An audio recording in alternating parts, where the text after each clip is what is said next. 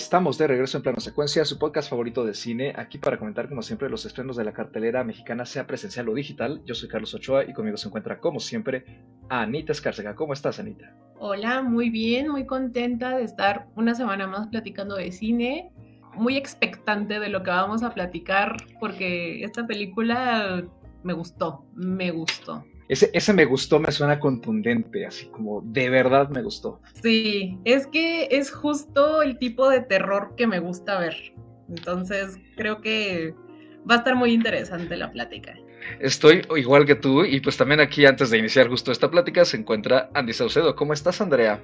Hola, ¿qué tal? Muy bien, muy contenta, ya listísima para platicar. Y la verdad, pues sí, como, como dice Anita, creo que también para mí este es el tipo de terror que mejor me funciona, ¿no? Que, que también que, que, al menos me gusta más, porque ya, ya lo he mencionado que, que, para mí el terror es un poquito complicado, pero pues ya listísima para, para ver además, ¿no? De todo esto, ¿qué, qué más vamos a decir de esta película? Y cabe mencionar que además nos la recomendaron bastante, o sea, nos la vendieron bien. Y pues justamente una de las personas que nos las vendió muy bien es nuestra cuarta invitada aquí del programa, ¿no?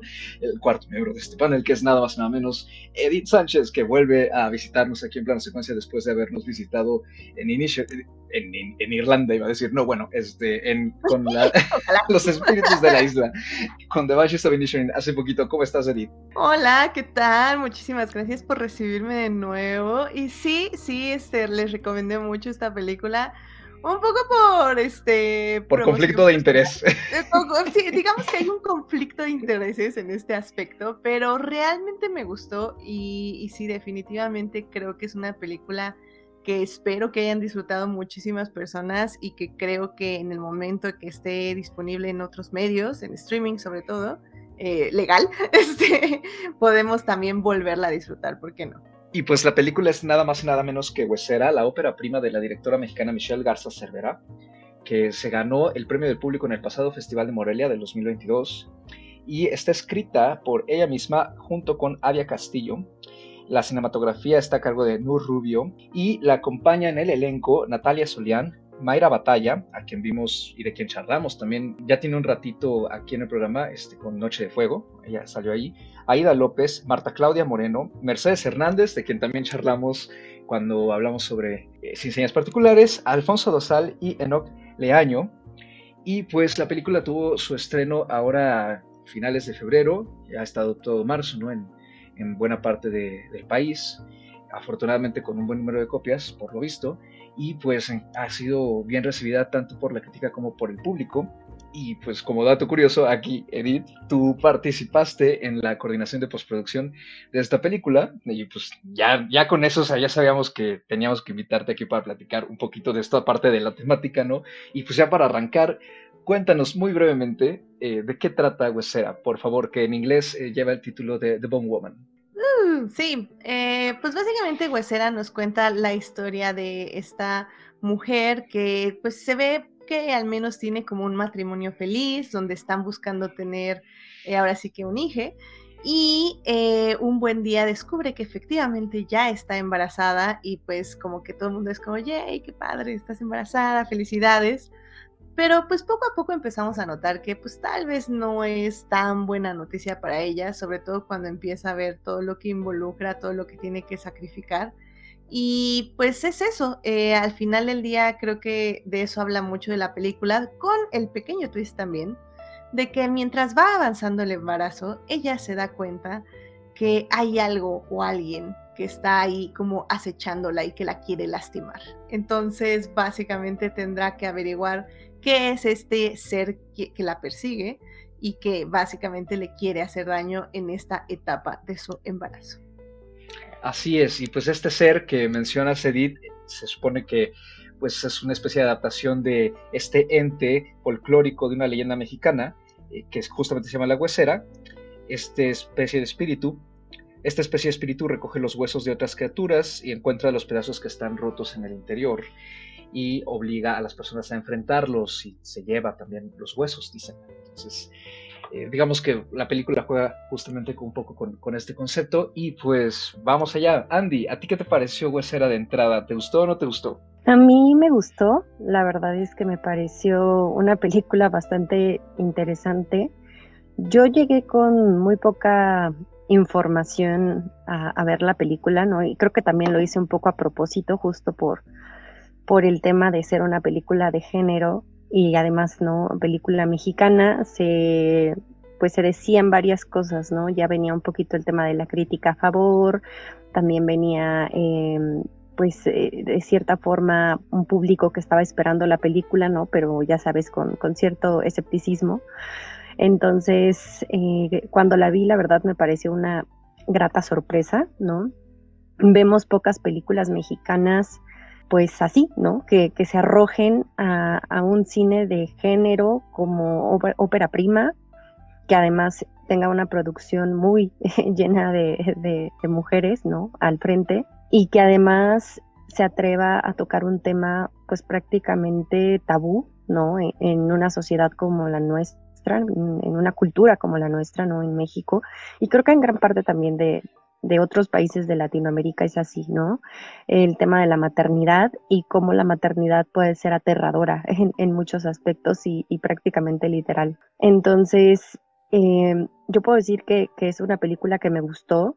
Me gusta sobre todo em, cómo está planteada la historia, ¿no? Y cómo están planteados los hechos. Es decir, ¿no? Cómo está, eh, vemos un inicio, un personaje que de cierta forma también eh, le está pidiendo a una figura religiosa, ¿no? El tener, o lo que se llama, ¿no? El milagro de una vida, o, dar a luz, o ser madre, ¿no? E, ese anhelo, y cómo ese anhelo pues va eh, teniendo diferentes escenas, ¿no? En donde vamos descubriendo pues un sinfín de emociones, de situaciones en las que este personaje, el personaje principal, pues está enfrentando no solo a pues esta figura, este ente, ¿no?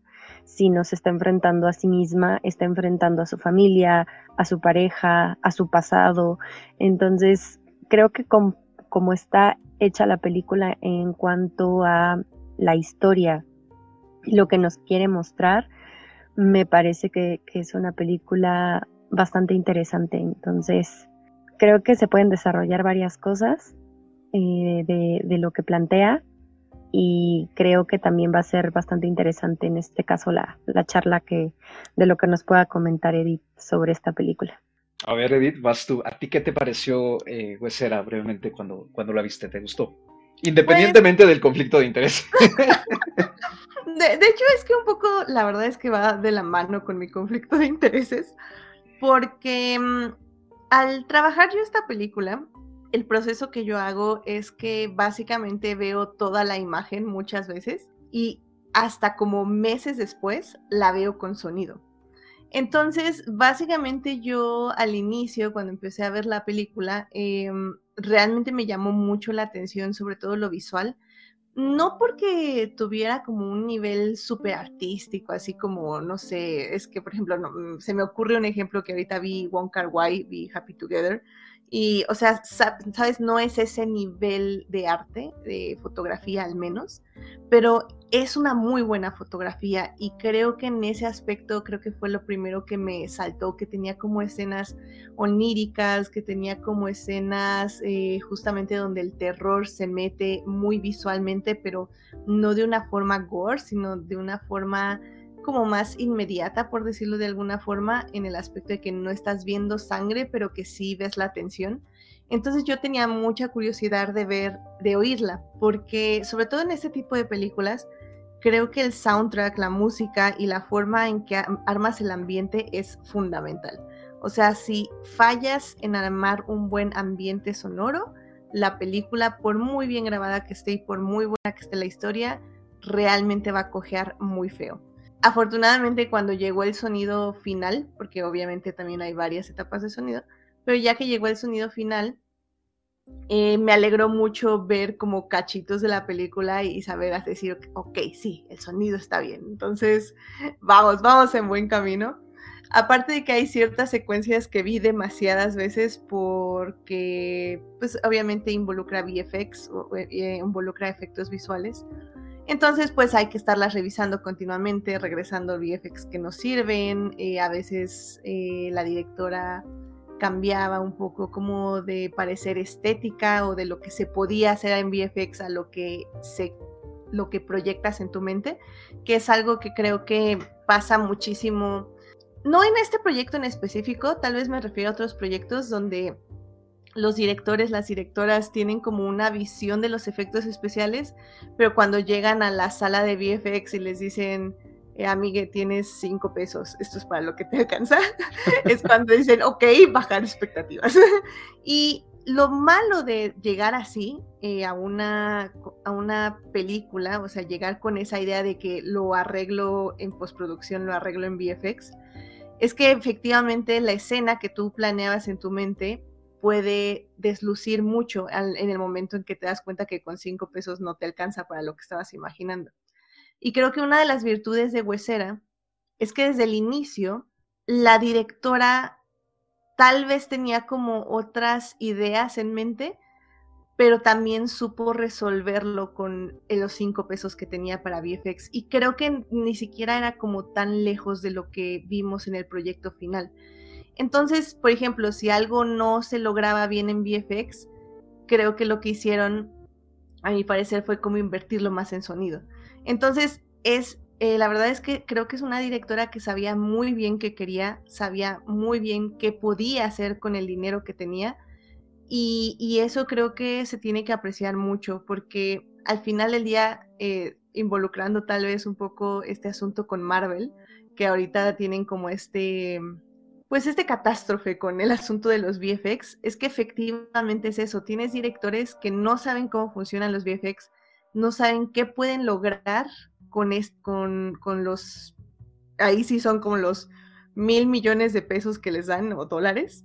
Y, y aún así, como no saben qué hacer y no saben qué quieren y no saben cómo quieren que se vea, se gastan los 100 mil millones de dólares y les queda horrible porque al final del día esos 100 millones de dólares se, se van como agua, o sea, se gastan rapidísimo. Entonces, eh, lo bonito de estas películas de bajo presupuesto, por decirlo de alguna forma, y lo difícil también, es que sí tienes que tener una idea de lo que quieres y tener una idea realista de que si no lo puedes hacer, tienes un plan B, un plan C y un plan D. Y creo que Huesera lo tenía y por eso también creo que es una película que se siente muy bien planeada y muy, eh, muy consistente en lo que te muestra. Creo que por lo mismo de haberla visto tantas veces, siento que hay unas escenas que no me causaron el impacto que más tarde vi en reseñas y en opiniones de gente que la vio. De hecho, en mi podcast también hablamos de la película y mis invitadas la amaron, amaron Huesera pero yo, yo sí les ponía como muchos peros a la película, así como, bueno, pero es que tal vez la línea narrativa no me funciona tan bien, o este arco de personaje creo que pudo cerrar de una mejor manera, tal vez en esta escena onírica del final eh, me faltó como un argumento un poquito más contundente, y ellas decían así como, no, no, pero es que es contundente por esto y esto, entonces siento yo que, como que mi opinión está dividida porque si bien me encantó la película y la recomendé a mil personas, tal vez yo sí necesito personalmente dejar que pase un tiempo como para poder apreciarla. Incluso, o sea, esta peli no la trabajé el año pasado, o sea, la trabajamos en el 2021, si no mal recuerdo. Entonces, o sea, no es... Sí ha pasado mucho tiempo, pero tengan en cuenta que la peli yo la vi meses, o sea, y la vi no completa, pero la vi por pedazos muchísimas veces y creo que también lo que me gustó es que la primera vez que la vi completa, así sin interrupciones, fue en el cine, fui a la premier, eh, nos invitaron a la premier, entonces creo que la pude disfrutar mucho en ese aspecto, eh, verla en cines. Eh, esa es como mi opinión general del proceso, pero también les puedo dar un chismecito un poco de, del después de, de, que se estrenó en cines, pero, pero se los dejo lo dejamos así en cliffhanger para que nos sigan escuchando. A ti, Anita, ¿qué te pareció Huesera? Ay, pues, ay, es que me gusta mucho cómo, cómo, cómo ahorita lo que nos platicó Edith y también lo que mencionó Andy hace un rato, porque creo que lo puedo, lo puedo unir, ¿no? Como que estas dos perspectivas. Creo que Huesera es una de esas películas con las que uno puede demostrar que muchas veces en el cine menos es más. yo sé que no siempre es así, yo sé que, esto obviamente varía, ¿no? De, de, proyecto en proyecto, pero yo, como les decía hace un rato, este es justo el tipo de terror que a mí me gusta. O sea, este sí le dio al punto que me gusta el terror inteligente, ¿no? O sea, este terror que no es terror, ¿no? O sea, cuando no tiene nada que ver eh, tanto una cuestión paranormal, sino una cuestión psicológica, ¿no? Es una película que si bien se clasifica como de terror, tiene un trasfondo psicológico muy fuerte, un trasfondo psicológico y cultural muy fuerte, muy real y que puede ser pues hasta como objeto de estudio, ¿no? Me gusta muchísimo los temas que toca, me gusta muchísimo lo que, lo que mencionó Andy, ¿no? de, en esta cultura latinoamericana, mexicana en la que vivimos, ¿no? Que, que, tiene este culto a la madre, este culto a la Virgen de Guadalupe, la importancia que tiene incluso el Día de las Madres, ¿no? Y esta, esta idea de, que ponemos a nuestras madres siempre en un, en un altar, ¿no? Entonces, el, el, que nos pongan a una protagonista que tiene un conflicto con la maternidad, a mí me encanta. Entonces, me gustan mucho los varios temas, porque no es el único, ¿no? Toca varios. Y pues a lo que me refería con que a veces menos es más, justo esa es otra cosa que, me gusta mucho de, este cine, ¿no? Que no, no necesito yo ver los grandes efectos especiales, no necesito yo ver el gran presupuesto, lo que necesito ver es un guion inteligente, ¿no? Entonces, obviamente hay cosas visuales que me encantaron. Una de ellas es la coreografía de Diego Vega Solorza, que para quien no lo sepa, Diego Vega Solorza es un coreógrafo choncho. Vaya, yo sé que, muchas veces a la gente que no, que no sabe mucho de danza, pues a lo mejor no, no le va a sonar, pero para la gente que sabe de danza, el nombre de este coreógrafo es así muy fuerte, ¿no? Es, es el coreógrafo mexicano hace un trabajo, además, en esta película que me parece impecable. Su coreografía en esta secuencia onírica del final es aterradora, ¿no? Me recuerda un poco lo que veíamos en Suspiria. Entonces, hay muchas cosas, hay muchos elementos sí visuales, pero no necesariamente de, efectos visuales que me gustan mucho y que me parecen muy valiosos de esta película. Entonces, hubo como muchas cosas que, que puedo rescatar y resaltar de, las muchas que me gustaron, ¿no? De esta película. Pues yo me sumo al consenso en general, la película la disfruté mucho, tenía mucha intriga y Edith, tú no hiciste más que echarle leña al fuego en ese sentido. Eh, me, lancé a verla al cine y, fue una grata decisión. Eh, me gusta todo, en general creo que el trato a la historia está muy bien planteado, me gusta cómo está filmada, ahorita que ya mencionaron ustedes la cinematografía, creo que lo que hace esta Nur Rubio es padrísimo, ¿no? O sea, porque justamente no es quizá la cinematografía tampoco de alto presupuesto y quizá no sea muy llamativa eh, de entrada al ver la película, pero funciona muy bien para lo que nos quiere plantear con ella, ¿no? Y creo que su uso sobre todo del espacio y de la luz y de los vidrios, ¿no? De las ventanas y de cómo se las arregla también ya en conjunto con el resto del equipo para, aprovechándome de eso que, tú decías, ¿no? Del menos es más, para con recursos muy prácticos y quizá de una forma hasta muy sencilla, crear muy buenos efectos de horror, como por ejemplo una sombra detrás de un vidrio, así como que no, de estos vidrios que tienen como una especie de lentejuelas o no son vitrales, bueno, vamos, pero que no se ve con claridad. Pues, ¿Qué otro efecto necesitas ahí más que una buena iluminación? ¿no? O sea, y entonces creo que la directora y su equipo en general resuelven de forma muy ingeniosa los problemas de presupuesto eh, que me imagino que sí llegaron a tener eh, para poder sacar adelante los aspectos pues más eh, de cierto modo importantes para una película de este tipo como son los efectos especiales la iluminación la creación del ambiente creo que eso ayuda muchísimo a que la película no se sienta pues un ejercicio más pequeño sino es una película bien sólida en ese sentido ¿no? Buen cine independiente con un presupuesto quizá ajustado, pero muy bien aprovechado. Entonces, de entrada creo que eso es algo que, respeto mucho de la película, que le admiro. y pues también la historia y el elenco, que a mí me parece que es un elenco estupendo, ¿no? O sea, está comandado por estas eh, cinco actrices que ya mencionamos. Eh, ellas son quienes salen casi todo el tiempo en la película y cada una aporta distintos matices y distintas capas, ¿no? Al tipo de personaje que están interpretando y también al tema que se está desarrollando y creo que también ese es el otro punto fuerte de la película, ¿no? La manera en que consigue empatar su propuesta de horror y utilizar ese, digamos, ente, en este caso, ¿no? De la huesera y, y esta leyenda para contar una historia que no se queda nada más en eso, sino que tiene un trasfondo y va más allá para hablarnos de un tema social y de formas distintas en las que nos relacionamos con la maternidad en el caso de no solo México, sino también gran parte de Latinoamérica.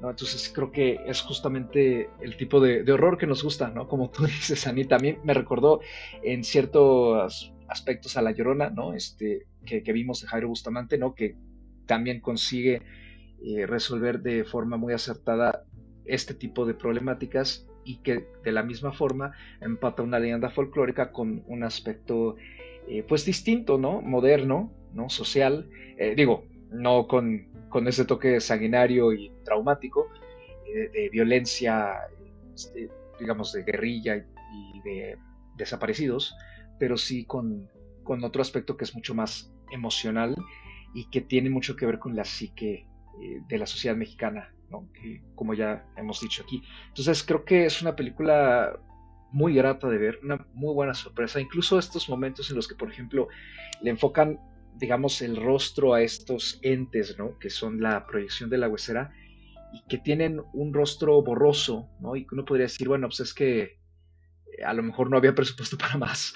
para hacerles un maquillaje a las caras, ¿no? A mí me parece que incluso eso está súper bien resuelto, ¿no? Porque a mi gusto es más perturbador. Entonces, sí, creo que es, es una película esa rara película mexicana que no solo es de género, que además es un género difícil de hacer, no solo en México, sino en general, es difícil, es un género en el que es difícil innovar, es un género en el que es difícil no dejarse llevar por las convenciones eh, más comunes y también más superficiales, ¿no? Muchísimas películas estadounidenses, por ejemplo, que vemos que pues, sí tienen mucha distribución porque las traen estudios que tienen amplios brazos, ¿no? Por así decirlo, este, también sufren de muchísimos problemas de este estilo. Entonces, el hecho de que salga Airosa haciendo este género en el panorama del cine mexicano, que como sabemos que siempre está un poquito tan valiente, a mí me parece que es maravilloso. O sea, sí, sí la recomiendo mucho, de verdad. Estoy muy de acuerdo con todo lo que se ha dicho. La verdad también entiendo esta parte que Edith nos comenta, en donde, bueno, claramente tiene sus peros, ¿no? La película, Aún así, creo que, tiene un trabajo muy meritorio, sobre todo, y como lo mencionaba al inicio, por el tema que aborda, ¿no? La forma en que lo hace, creo que de cierta forma es una metáfora muy bien hecha, ¿no? Porque el terror se usa como parte de, de la psique, ¿no? Que ya lo mencionaba Anita, ¿no? El terror psicológico.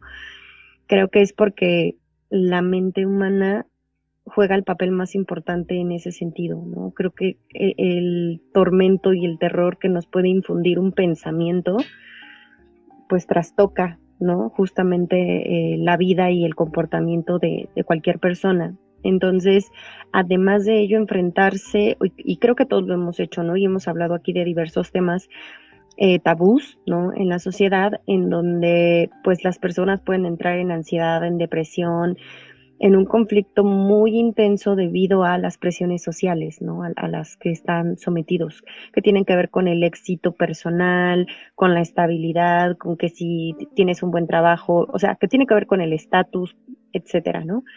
Y en el caso del tema de, eh, específico de, de, la maternidad, del cual también ya hemos platicado, y creo que también hemos platicado cómo está vista, ¿no? La, la mujer en torno a la maternidad, ¿no? Muy, es un tema delicado en el sentido en el que se ve a una mujer que que no es madre o a una mujer que deja a sus hijos o que no tiene una buena relación con sus hijos como algo, so, algo antinatural, ¿no? Entonces, temas como el de la hija oscura o, o hace poco lo vimos un poquito de forma distinta, pero también con un toque psicológico, creo que es esta película que se llamaba Swallow, en donde esta chica eh, que está embarazada justamente empieza a ingerir, ¿no? Eh, objetos, que tiene que ver también con una actitud en torno a la inconformidad del embarazo, de la situación en la que se encuentra. Y en el caso de, de Huesera, que además es una chica que aparentemente está enfrentando la inconformidad no solo de la maternidad, ¿no? o del terror que produce la maternidad, sino también de toda su vida en sí, ¿no? Toda su vida en sí desde su pareja, desde su familia, ¿no? Y cómo su familia se vuelve parte también de ese tormento, ¿no? De esa incomprensión y el que la pues la tiren de a loca, ¿no? Llega un punto en el que esta Valeria está tan presionada, ¿no? Por este ente, por la maternidad y por lo que está viviendo, que los primeros en señalarla son su pareja y su familia, exceptuando a la tía, que es el, personaje que, que, se siente un poco, con un poco más de comprensión, pero es justo la tía que aparentemente no tuvo hijos, ¿no? Que fue esa tía que decidió quedarse soltera. Entonces, es un tema, ¿no? Muy delicado porque justamente se ve a una mujer que rechaza a la maternidad como algo antinatural. Quizá ahora un poquito menos, ¿no? Porque estamos viviendo generaciones, al menos de lo que yo veo, ¿no? Que están justamente postergando el tema de la maternidad o la paternidad, o que justo se cuestionan el sí tener o no tener hijos, ¿no? Pero al final del día, el tenerlos o no tenerlos, pues es un problema, ¿no? Se vuelve parte de, de, esa encrucijada psicológica y cultural, ¿no? De, de, ese tormento de decir no los tengo o si los tengo y por qué. Y viene una serie de cuestionamientos y viene una serie de presiones, ¿no? Alrededor que tienen que ver justo con el tiempo, ¿no? Y, y, creo que esta chica también se enfrenta a eso, ¿no? Y lo señalan, creo que llegó a sus 30 y que no se ha embarazado, ¿no? Cuando su hermana ya tiene dos hijos, que no es buena cuidando niños, o sea, todo ese tipo de bromas no bromas a los que se enfrenta esas situaciones incómodas son muy reales, ¿no? Y forman parte de, ese tormento psicológico al que ella se, se empieza a someter. La metáfora que juega eh, este personaje de Huesera, ¿no? Este ente, a mí me parece que ayuda muchísimo a que no se quede solamente en, un tema social, sino que pase a toda esta fuente cultural que, hay en, en, nuestro país, ¿no?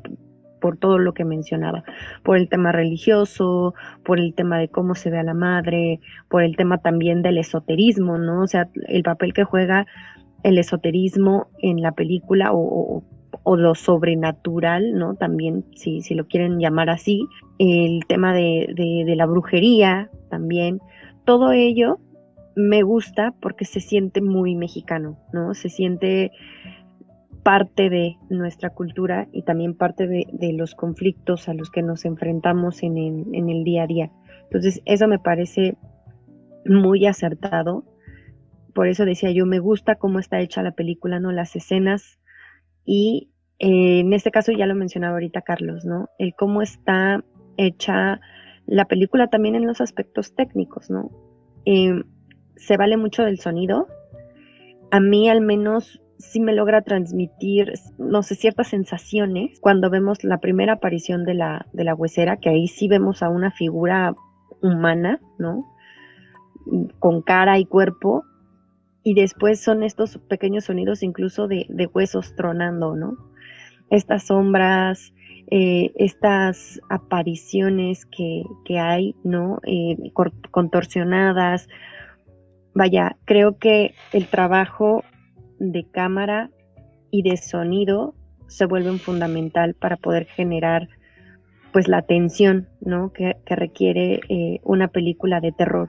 Ya dice, yo siempre va a haber algún pero. Yo creo que ya ahorita lo iremos desarrollando, Mi pero sería a lo mejor un poco con los otros personajes, no tanto con el personaje principal, ¿no? Creo que me faltan algunas cositas por desarrollar, pero no lo siento tan esencial o tan marcado, ¿no? Porque al final el mensaje a mí, a mí, a mí me queda muy claro, ¿no? Y la ejecución me parece buena, entonces esos peros que, que puede haber con la película creo que me quedan un poquito de más. Creo que algo interesante aquí, y por ahí lo leí y me molestó, es que justamente algo de lo que hemos ahorita platicado es poner el tema de la maternidad, poner el tema de cultural, todo esto, ¿no? Que, que, que, estuvimos mencionando a favor de la película, hay gente que lo está viendo en contra.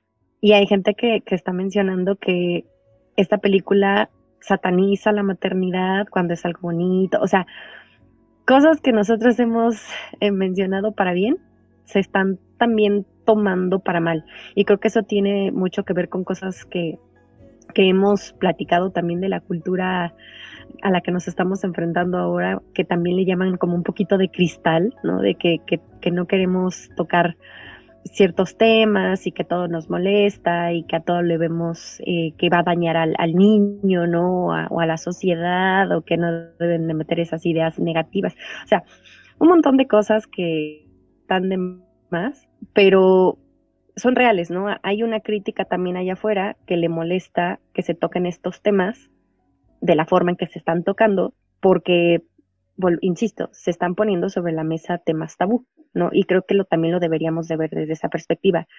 Para mí la película no está diciendo que la maternidad sea mala ni la está satanizando, solamente está poniendo en la mesa el que nosotras como mujeres lleguemos a experimentar miedo de la maternidad, ¿no? Y eso es un miedo real. Ya aquí me, me extendí, pero creo que es, que es algo importante de, de señalar, ¿no? De, desde mi perspectiva. Edith, ¿tú qué opinas de esto que acaba de decir Andy? Y también, este, tú ya, ya habías dicho que a lo mejor tenías peros y los habías comentado, este, y, aprovechando que Andy los menciona, o que, que, pudiera haber peros, este, ¿cuáles viste tú en todo caso también?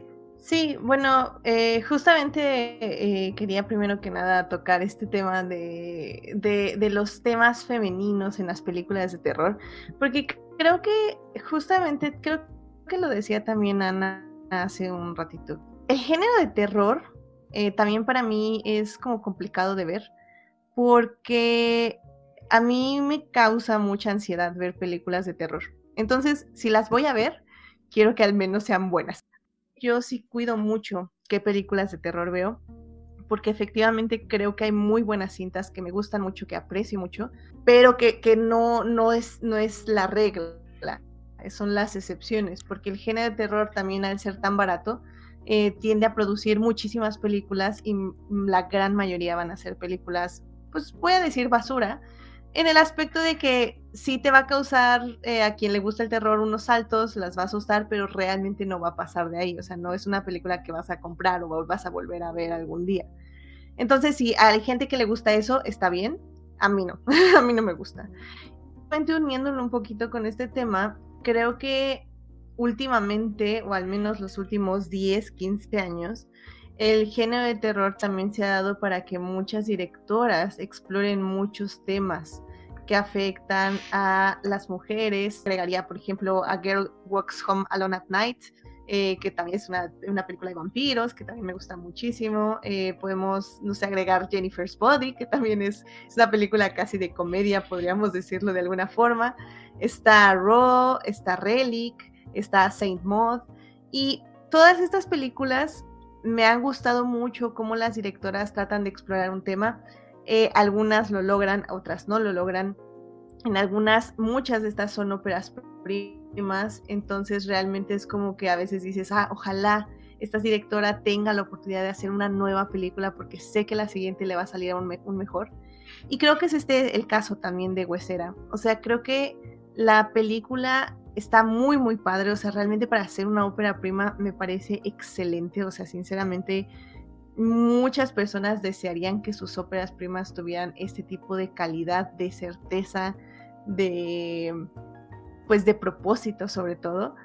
pero sí creo eh, que efectivamente hay cosas que no cierran muy bien. Creo, por ejemplo, digo ya nombrando algo que creo que mencioné como muy superficialmente, es que sí creo que el arco de la protagonista no cierra muy bien. Veo la crítica hacia la maternidad, veo que ella, bueno, como, decimos, no es una crítica hacia la maternidad, es una crítica hacia cómo se fuerza la maternidad en las mujeres, y cómo forzar una maternidad efectivamente resulta en una historia de terror y en una pesadilla, porque de por sí la maternidad se ve que es algo muy difícil de vivir, de, soportar y es algo que no te puedes deshacer, es algo que va a quedarse contigo toda tu vida. En muchos aspectos no hablo solo de, de les sino como de toda la vivencia de la maternidad. Y si, y si eso se fuerza, o sea, si aparte de eso no lo quieres, o sea, es realmente es un infierno.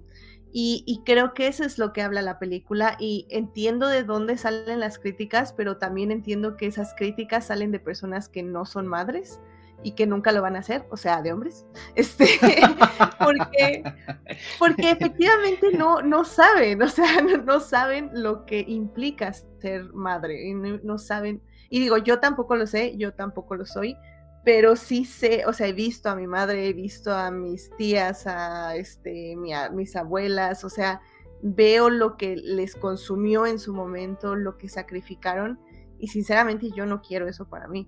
Entonces, es eso, es, es cómo, cómo se acerca este tema, pero eh, regresando a donde iba, es que creo que uno de los problemas de la película es que tal vez para mí no deja muy en claro eso, o sea, la secuencia final, que es la secuencia como onírica, donde se meten a este plano, donde ella tiene que derrotar a un monstruo y etc. O sea, me parece como muy vaga, que creo yo que no sé si es porque quiere dar un mensaje abierto sobre lo que decide ella en su inconsciente, porque realmente siento que más que enfrentarse a un monstruo, como pasa en todas las películas de terror, el monstruo no es un ser, sino es algo dentro de ti que estás proyectando. Y si lo vemos de esa forma, eh, entiendo qué quiere decir al final, que no sé si lo vamos a decir tanto como así como escrito, pero bueno, la última escena sí nos deja claro su decisión. Pero creo que para llegar a esa decisión, como que no terminé de ver ese proceso de tomar la decisión. Vi el proceso de cómo nos asustamos para empezar a tomar la decisión, la decisión se toma en este mundo onírico, siento yo, pero como que no me queda lo suficientemente claro. Y creo que esa es para mí una de las debilidades de la película, porque no se arriesga en construir un personaje complejo.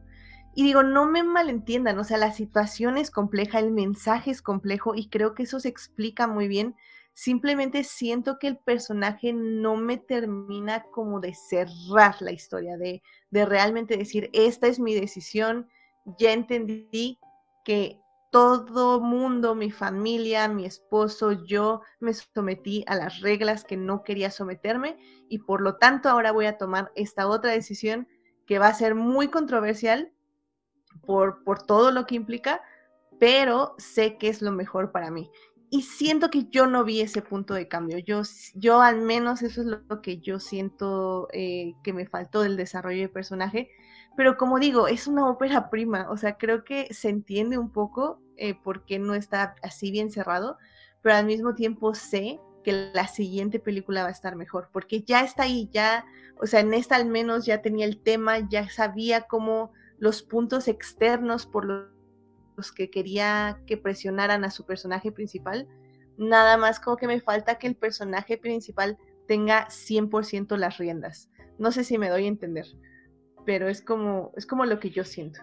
Ay, es que ahorita pensando en lo que, en lo que estaba diciendo Edith, justamente del, del desarrollo del personaje principal y de que a veces sus acciones, o al menos esta acción final resulta ambigua, yo diría que la razón por la cual la película no me gustó más es porque me parece que en general hay mucha ambigüedad. No es nada más con el desarrollo del personaje, sino en general hay mucha ambigüedad. Que en algunas cosas funciona y en otras no me funciona tanto. ¿A qué me refiero? eh, es ambiguo, por ejemplo, el tema de si nos está hablando justamente de una maternidad no deseada y que, y que Valeria está, está llevando a cabo porque es lo que se le ha dictado en esta sociedad, en esta cultura, en su familia, con su pareja, etcétera. O que también creo que cabe, podría tratarse de que el tema es la depresión posparto. Creo que hay muchos eh, elementos en la película que también nos podrían encajar, ¿no? Con, con esta teoría de que en realidad el tema es la depresión posparto.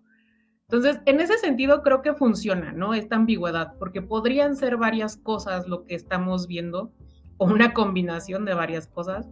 En cuanto al desarrollo del personaje, sí, como dice Edith, no me funciona del todo, porque justamente como ya es ambiguo el qué es exactamente lo que le está pasando, porque por un lado tenemos a la familia que le dice, que no le cree que ella realmente quiera ser madre, ¿no? Que al menos su hermana parece como que ver un poco a través de ella, ¿no? Incluso en algún punto se lo dice, eres, eh, eh, eres aspiracionista, ¿no? Tienes una vida aspiracionista porque, porque fuiste a la universidad, porque tú te casaste con alguien como fuera, ¿no? De nuestro círculo socioeconómico y ahora quieres vivir esta vida pues diferente, ¿no? A la que tenías aquí con mis papás. Por un lado podría ser eso, ¿no? Que ella está tratando de cumplir con las expectativas que se tiene para, para una mujer en su situación, ¿no? En, casada con, con, una persona que es, pues sí, ¿no? De una clase social un poco más alta, ¿no? Quizás como cumplir, ¿no? Con esta checklist que luego tenemos las personas en general, ¿no? De, para tal edad tengo que estar casada, para tal edad tengo que tener hijos, y así es como tengo que vivir mi vida, ¿no? Pues por un lado podría ser eso, por otro lado eh, tenemos este pasado que de repente nos ponen con flashback, ¿no? En donde al parecer ella tenía una relación con otra mujer. También es ambiguo, ¿no? Eh, eh, es, en realidad era lesbiana y se casó por quedar bien en la sociedad o es bisexual, ¿no? O sea, no sabemos, no sabemos qué está pasando ahí, no, nunca nos lo dice, nunca es claro. Y sí, ese final pues se entiende y sí es como bastante contundente de qué es lo que está pasando y por qué está pasando, pero justamente las motivaciones que la llevan a esa decisión final sí resultan bastante ambiguas, ¿no? Entonces, sí, yo, yo estoy de acuerdo, creo que esas ambigüedades en las que se mueve la película, para algunas cosas funcionan bastante bien, pero para otras terminan siendo contraproducentes pero vaya, ese sería creo que el pero que yo tengo, ¿no? Porque en general no tengo más peros con la película. Pues fíjese que yo estoy también un poquito igual, ¿no? O sea, y no había, no me había puesto yo a pensar exactamente qué era lo que no me había como funcionando del todo. O sea, sabía que había ambigüedad y que había algo ahí que no me terminaba de gustar de cómo estaban insertadas algunas cosas, porque yo sentía que son temas que mete como para crearle más crisis a su protagonista y que digamos, ah, mira, pues es que, por ejemplo, ¿no? Con el flashback, tenía esta relación con esta chica y pues veto a saber si esa relación, este, pues a ella le, hubiera gustado continuarla o no. O por ejemplo, que ya tiene al bebé y pues en efecto, ¿no? Parece ser que ahora todo se está convirtiendo en una depresión postparto. Quizá quiere jalar demasiados hilos a ratos, ¿no? Y entonces algunas cosas dejan un sabor un poquito incompleto justamente, por ejemplo, a mí, este flashback, a mí no me gustó. Me pareció que rompía un poco con el ritmo y, la fluidez que llevábamos narrativamente hablando. Creo que se pudo haber aludido a eso sin necesidad de un flashback. Y aparte porque siento que a ratos el personaje de Mayra Batalla, que a mí me encanta cómo lo trabaja ella, me parece que lo hace muy bien. De repente siento que está agregado como de, ay, aparte está esto, más, ¿no? O sea, como que no me parece que, sea algo tan central del personaje porque durante buena parte del metraje no lo vemos así, ¿no? Simplemente vemos que es más una inseguridad por otras cuestiones, ¿no? Como esta presión. Ahora, vamos, todo puede formar parte de, pues, una misma crisis, ¿no? Por supuesto, o sea, así funcionan las crisis. O sea, en ese sentido, como ustedes dicen, ¿no? O sea, creo que funciona bien. Pero creo que sí hace falta un poquito más de definición a la hora de llevar a la protagonista justamente hacia su conclusión, porque creo que es justo en este clímax, ¿no? De eh, esta visita a las brujas, ¿no? O santeras, para que le hagan esta especie de exorcismo, en que, y como ocurre en toda buena película de horror, o sea, es el punto en el que la película corre el riesgo de caerse. Eh, para mí, no se cae, porque la manera en que trabaja este acto con sus imágenes, como ya lo hemos dicho, el sonido, la puesta en escena y el ambiente que crea de horror con esta confrontación funciona bien. Creo que cumple. Pero, muy por debajo del agua, el aspecto narrativo sí flaquea un poco, justamente por eso, porque ya no queda muy claro exactamente qué está representando esta otra yo a la que ella se está enfrentando, ¿no?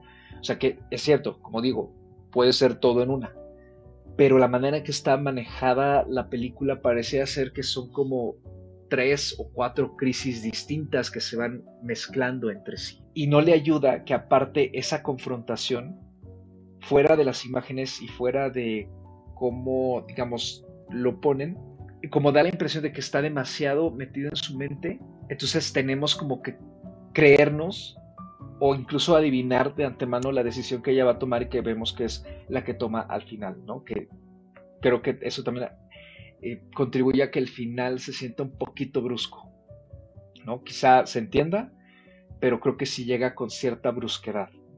A mí incluso me hizo sentir esa ligera sensación que me ha dado con otras películas y que creo que hasta le hemos platicado aquí, ¿no? De que, ay, parece como que aquí sí ya se, tenía que acabar la película porque ya no había más presupuesto, ¿no? Por ejemplo. Entonces, esos son los aspectos justamente que, a mi gusto, no es que le resten, pero no la dejan florecer más, ¿no? De lo que ya lo hace. Vamos, se compensa muy bien con los logros que tiene eh, respecto a cómo va construyendo la atmósfera, cómo va construyendo esta opresión que va sintiendo Valeria por parte de todos, como la van gaslighteando, por ejemplo, ¿no? Eh, todos los miembros de su familia, la mamá de su marido, la suegra, ¿no? También el esposo. Este delirio, digamos, que ella desarrolla de persecución, de que la está siguiendo esta figura, a mí me parece que en general lo, maneja muy bien eh, la directora, o sea, es, muy efectivo, ¿no? Por ejemplo, esta escena en la que ella está acostada y que de repente esta mano se estira y le rompe eh, los dedos del pie, a mí me hizo saltar, o sea, sí me puso los pelos de punta, la verdad, porque creo que están muy bien medidos sus jumpscares, ¿no? O sea, no, no, no son obvios, y no buscan, creo yo, el susto fácil. Creo que te lo va construyendo poco a poquito y de repente llega y al final resulta que incluso es algo muy simple, ¿no? Y no es extendido, solamente se extiende en esa última secuencia que, a pesar de esta, digamos, ambigüedad y ligera falta de claridad que tiene, me gusta cómo está llevado, ¿no? El, momento en el que empieza el rito también me pareció bastante perturbador, creo que se siente muy real, pero sí había cosas, por ejemplo, hay elementos que, de alguna manera me molestaban. Por ejemplo, no entiendo por qué justamente el personaje de, eh, de Mayra Batalla eh, tenía que llevarla ahí, porque ella la llevó ahí. Me hubiera gustado que hubiera un poco más de desarrollo, en todo caso, este, con ese personaje, un poquito más de desarrollo también, por ejemplo, con la tía, porque me parece que es un personaje que, justamente como, como decían, ¿no? es la única que le entiende y la verdad es que disfruto ver a Mercedes Hernández en pantalla y creo que daba para un poquito más, eh, desarrollarla un poco más, ¿no? Quizá verla como una especie de lo que se podría haber convertido Valeria eh, de no haberse casado, por ejemplo. Y que quizá es algo a lo que Valeria aspira. Entonces, eh, son detalles, ¿no? Creo que al final, la verdad es que la forma en que la película está construida y de entrada sí nos va llevando muy bien eh, por cómo es que a ella, digamos, se le van quitando todas estas libertades y estos gustos que ella tiene, ¿no? O sea, me parece que la que nos pone los zapatos de, Valeria y nos transmite su ansiedad, nos, transmite su inseguridad, sus dudas y esta sensación de poco a poco verse enjaulada por algo que se supone debería ser muy bonito, porque así lo dicta la sociedad, creo que lo consigue transmitir con muy buena fuerza y eso es uno de los puntos más fuertes de la película. Entonces creo que en ese sentido para mí sale airosa. Y yo me sumo también a lo que han dicho, ¿no? O sea, que más que la atacar a la maternidad en sí, no, no la está atacando. Creo que quienes comentan eso, eh, justamente como, como decías tú, Edith, no es porque no son madres. Y, yendo un poco más allá con ese comentario, me parece que es muy fácil asumir que solo porque a, a uno o una nos pasó algo muy bonito, ¿no? Sea la situación que sea, no sé, irnos de intercambio a algún lado, tener un hijo, trabajar en tal lugar en particular, irse a vivir a tal lugar, este, visitar tal sitio, asumir, asumir que a los demás también les va a gustar y que así tiene que ser, eso me parece el mayor error, ¿no? Creo que es justamente con lo que nos plantea aquí Huesera, que no porque a ti seas hombre, seas mujer, seas padre, madre, o lo que sea, te parezca que la maternidad o la paternidad es una preciosidad, que es muy respetable y que padre que, que así lo vean, significa que para todas las personas va a ser lo mismo, ¿no? Porque pues todos venimos de circunstancias eh, muy distintas, ¿no? Y vemos las cosas de forma distinta. Entonces, creo que eh, también por ahí busca crear un poco más de reflexión sobre eso, ¿no? Y, en parte, a mí no me parece que sea una película sermoneante. O sea, sí está esa crítica, sí está ese planteamiento de que la maternidad también puede ser difícil, también puede ser fea, puede ser violenta, puede ser muy aplastante y como ya lo hemos comentado aquí en otras películas, en particular con La hija oscura, ¿no? O sea, que no, no debe de tener esta connotación de que es algo sagrado e inamovible porque hay personas para las que no lo es. De la misma forma la paternidad, aunque ahí sabemos que hay un montón de otros matices, ¿no?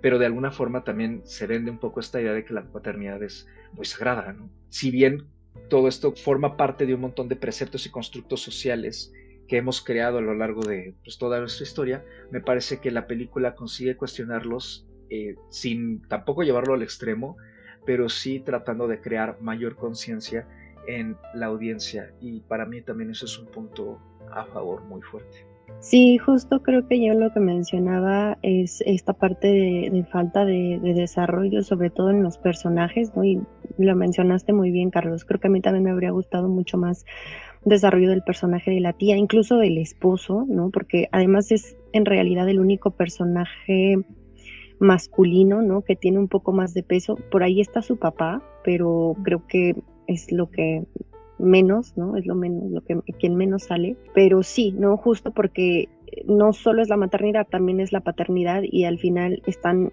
en, en un momento como pareja, ¿no?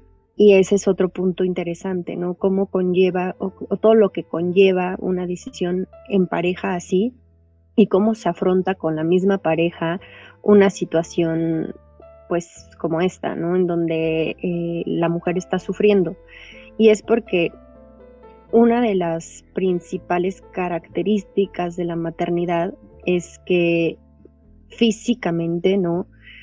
pues es la mujer la que, la que lleva ¿no? E, el embarazo, es quien está en este sentido pasando por un cambio físico, porque requiere de, un cambio físico hormonal muy importante, ¿no? Y que por ello, pues, eh, como lo menciona Anita, ¿no? Incluso puede, esto puede verse también como parte de un, eh, de una depresión postparto.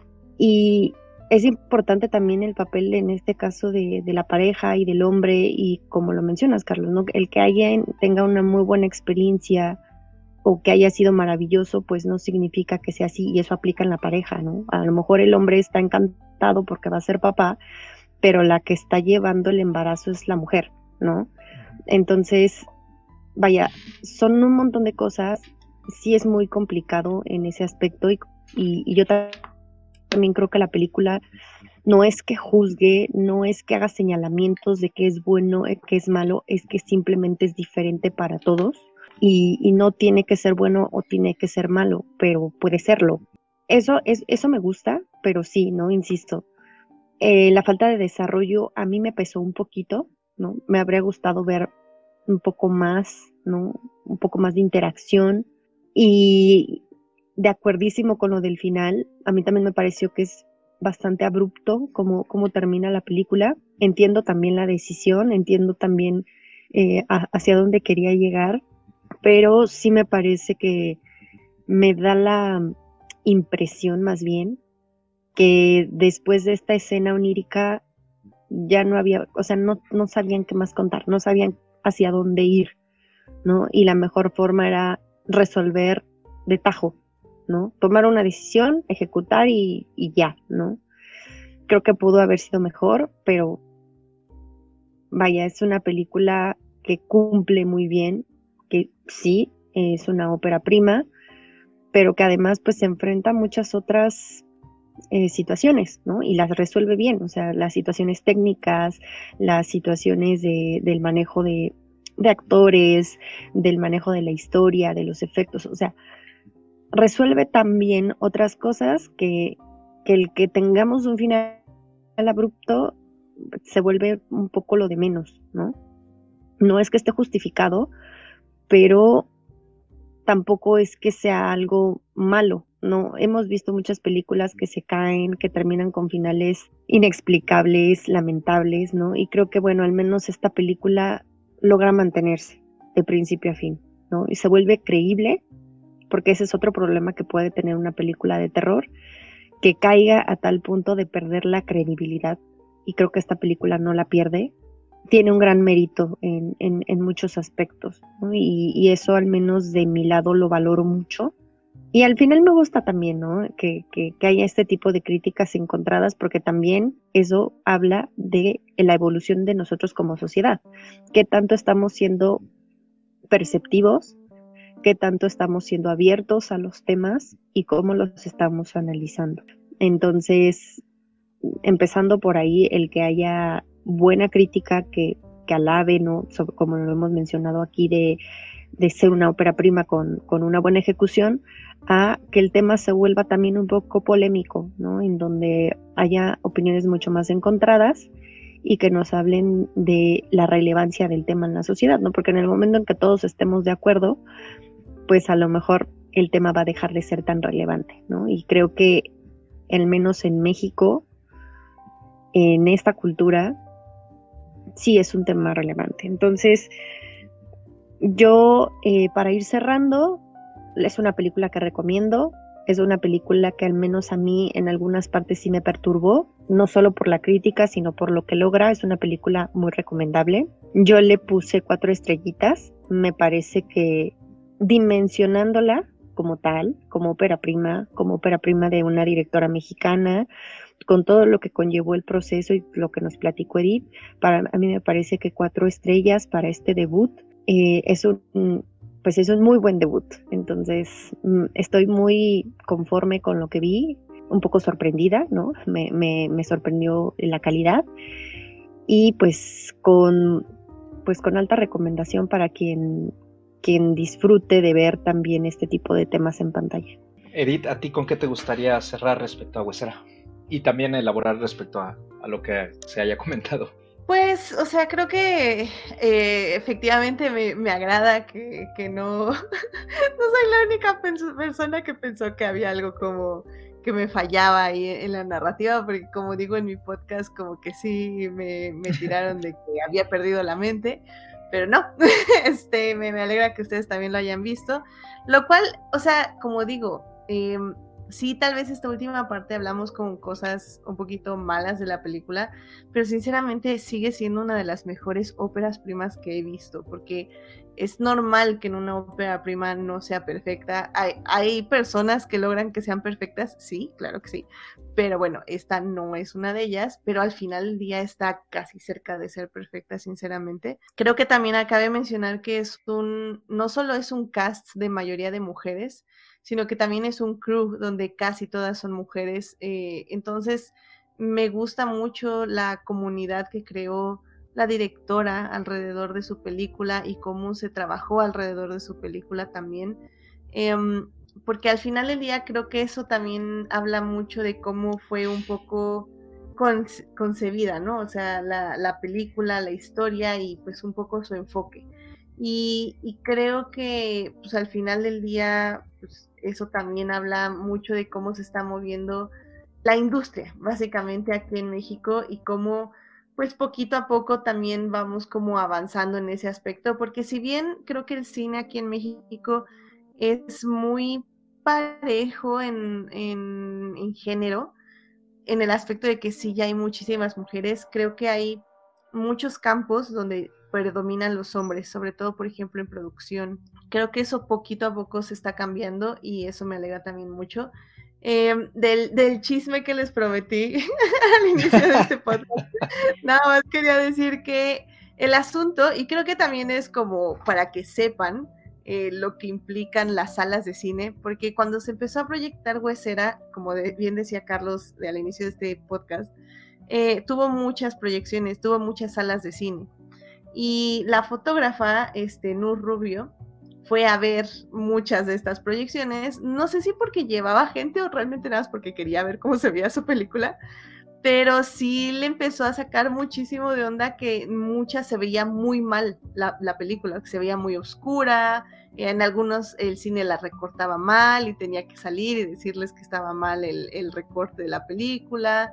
Y como en la mayoría empezó a ver que se veía mal, eh, sí vino con nosotros y nos dijo así como, no, es que está mal, algo pasó, bla, bla, y la vino a ver a nuestra sala y, y efectivamente nuestra sala se veía bien como ella la había supervisado la corrección de color. Pero bueno, llegamos como justo un poco a esa conclusión, bueno, ella llegó a esa conclusión de que las salas de cine en México son una basura y que la película no se estaba proyectando de la mejor manera posible.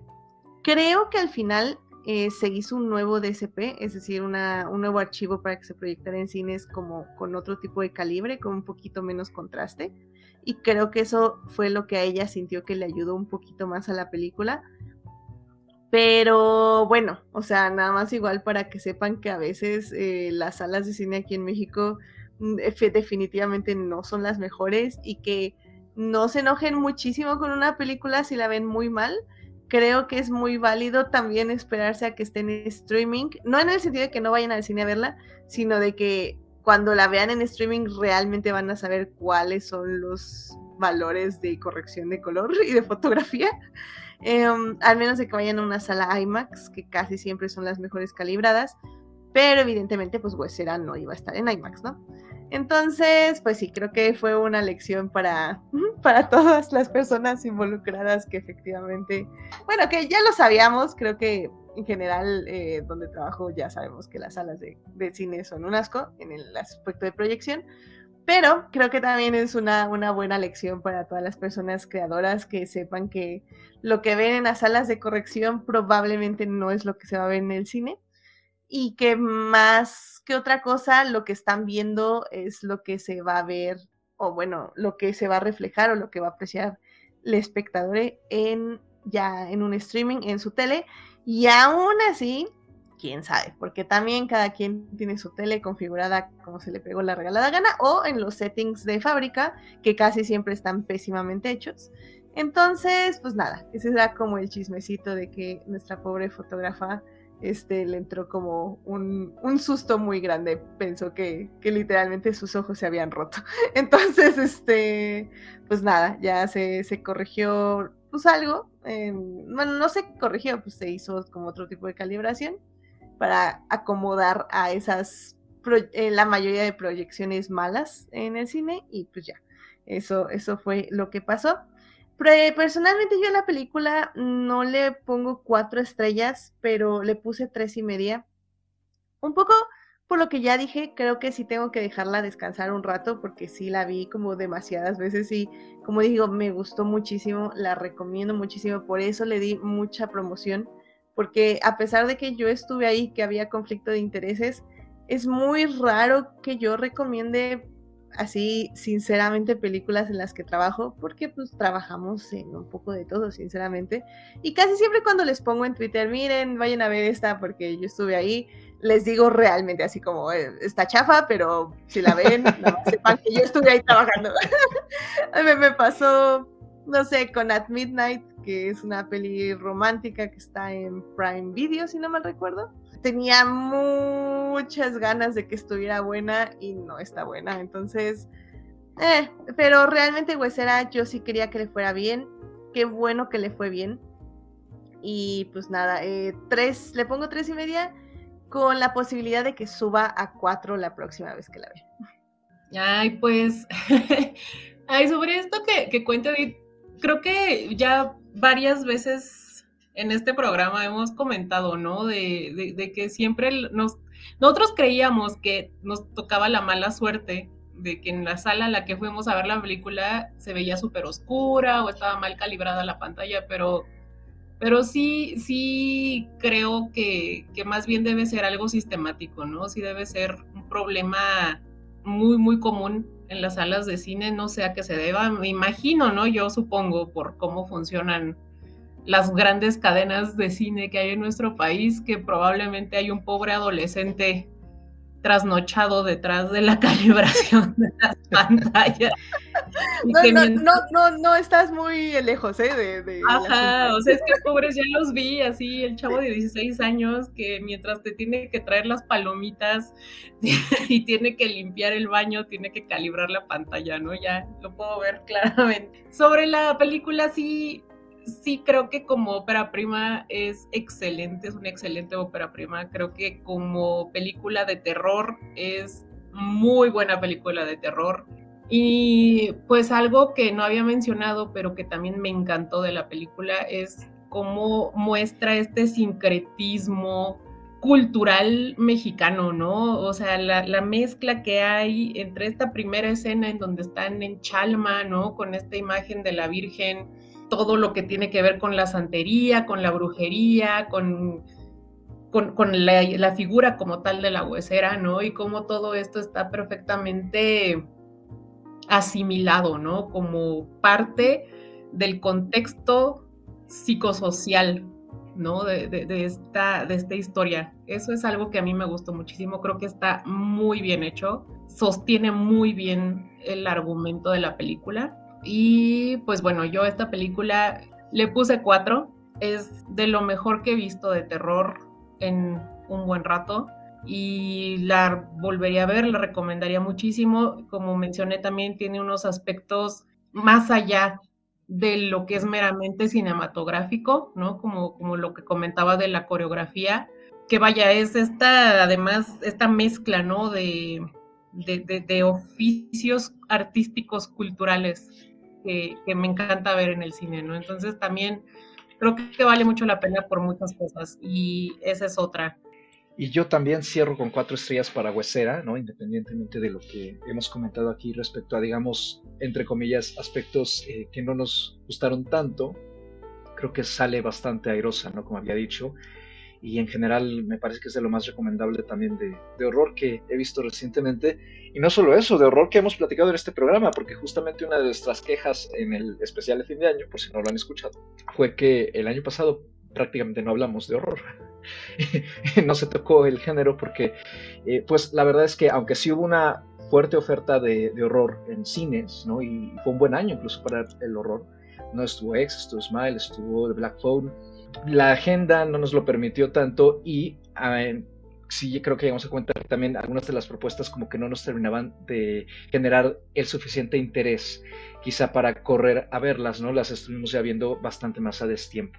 Sí hacía falta un poquito hablar de ese tema y bueno, compaginándolo con cine mexicano, pues ¿por qué no? O sea, mejor aún, porque pues, es un género que gusta mucho aquí y que en México también se ha estado haciendo, ¿no? Eh, desde hace muchos años y pues siempre es grato poder ver una propuesta de este estilo, eh, sobre todo si es local, ¿no? Entonces creo que es una opción muy muy recomendable. A mí también como Edith me parece que lo que sea que vaya a ser Michelle Garza en un futuro va a estar estupendo, ¿no? Creo que es una se suma al cuerpo de directoras que hemos comentado en este programa y que hay que tener en la mira, ¿no? Para sus siguientes proyectos.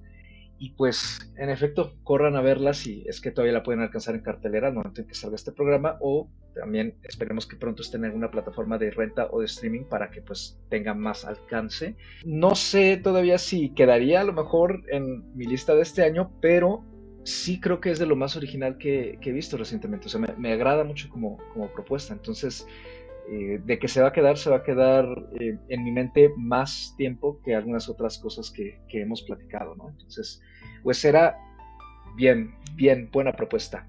Con eso nos vamos y termina esta breve discusión, pero ya no más falta el, la recomendación de este episodio que le toca nada más y nada menos que aquí a Edith. ¿Qué nos traes para nuestra audiencia, Edith, por favor, y en dónde? Bueno, pues yo les voy a traer algo eh, fuera, tal vez un poco de, de, las selecciones de este programa, este, de plano secuencia.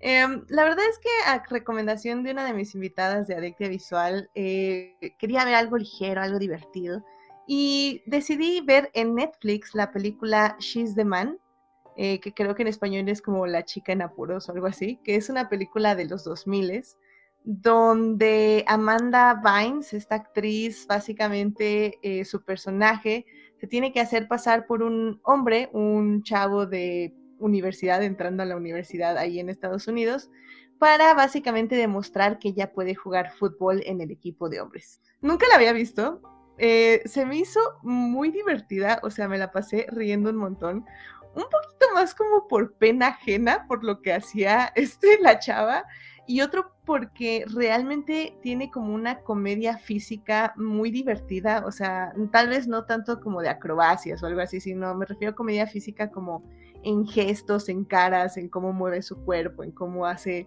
estos, cómo finge ser hombre, así como, saben, así la voz y se mueve así como, oh, sí, hola, bro, ¿cómo estás? Entonces, o sea, la verdad es que me divertí muchísimo. No voy a negar que sí tiene sus cositas que efectivamente ya no envejecieron de buena forma. Eh, una que dos escenas que dices, ay, la briga, Dios mío, eso sí está un poquito, no, no me encanta. Pero sinceramente me divertí mucho. Creo que incluso si Disney ahorita que está en sus, su racha de hacer 40.000 remakes y reboots, por ejemplo, si alguien hiciera un reboot, o digo más bien un remake de esta película en la actualidad, para mí se funcionaría muchísimo sobre todo porque ya podrían jugar un poquito más con la, eh, ¿cómo decirlo?, con, la orientación sexual de sus personajes en esta confusión de que, pues ya saben, típico, este, cuando ella es hombre, una chava se enamora de ella, eh, su, su room, ella se enamora de su roommate, que es un hombre, el roommate, pues como que le hace ojitos también a él, pero es como, pues no, porque es hombre. Entonces, o sea, creo que todo ese tipo de comedia funciona muy bien en la peli obviamente no, no funciona tan así porque, pues como digo, no lo, por ser la época que es, no lo explotaron de la mejor forma posible, pero todo lo demás funciona muy bien. Así que si se quieren divertir un rato, pasar, reírse muchísimo, yo me reí muchísimo, y pues nada más relajarse con una buena película de los 2000 creo que funciona muy muy bien, así que por eso les recomiendo She's the Man, eh, Chica en Apuros, creo que es en español, y está en Netflix. Perfecto, y pues con eso nos vamos. ¿Dónde nos pueden encontrar, Andy? A mí me pueden encontrar en Twitter o Instagram como arroba Andrea Padme. Ahí estoy siempre compartiendo información y retuiteando sobre todo. Entonces siempre son bien recibidos sus comentarios y si quieren seguir mi visionado estoy en Letterbox como Padme. Entonces ahí me pueden encontrar. Anita, ¿a ti dónde te podemos encontrar? A mí me pueden encontrar ya sea en Twitter o en Instagram como arroba animalceluloide. Eh, ya saben que yo no tengo nada más que hacer, entonces ahí me encuentran siempre. Edith, ¿a ti dónde te pueden encontrar nuestra audiencia? Y como siempre, muchas gracias por haberte unido una vez más aquí a este panel para charlar sobre cine y, sobre algo que en general te ha gustado. Te falta todavía venir a una película 100% negativa. Eh, ojalá no ocurra, pero al mismo tiempo ojalá ocurra muy pronto y pues esperamos como siempre tenerte aquí de vuelta y ya sabes que este es tu espacio. No, y más porque la filosofía de mi podcast es como salvar lo que amamos, entonces no, eh, no me gusta ser una persona negativa en mi podcast, pero por eso voy a otros podcasts, para ser una persona negativa. es que raro que aquí no se ha dado, pero, pero en un futuro, en un futuro, claro que sí. Pero bueno, pues a mí me pueden encontrar en HT Idea en Twitter o en Adictia Visual en Facebook e Instagram donde pues básicamente ahí tengo mi podcast donde hablamos de cine y televisión. Ahí me pueden seguir en Twitter, HTIDEA, Instagram y Facebook como Adictia Visual. Y a mí me pueden encontrar en Twitter como arroba mrcarlos8 dígito y una minúscula, lo mismo en Instagram y lo mismo en Letterboxd, es el mismo handout para las tres plataformas para, pues, ya saben, seguir con lo que sea que tuiteo sobre la vida, el cine, literatura, música o cosas curiosas como el tráiler de Barbie que salió justamente el día de que se está grabando este programa y nos estuvo ahí haciendo comidilla en las redes sociales. Este programa, como todos los demás, pueden escucharlo en todas sus plataformas de podcasting preferidas y pues como siempre, síganse cuidando y disfruten de la oferta de cine que hay en Casita de las presenciales, que como siempre es muchísima, es abrumadora y es imposible terminar. Pero, pues por lo pronto nos escuchamos en un próximo programa o transmisión. Ya saben, aquí cada viernes una nueva película, una nueva charla, una nueva discusión y pues como siempre mucho cine. Hasta la próxima.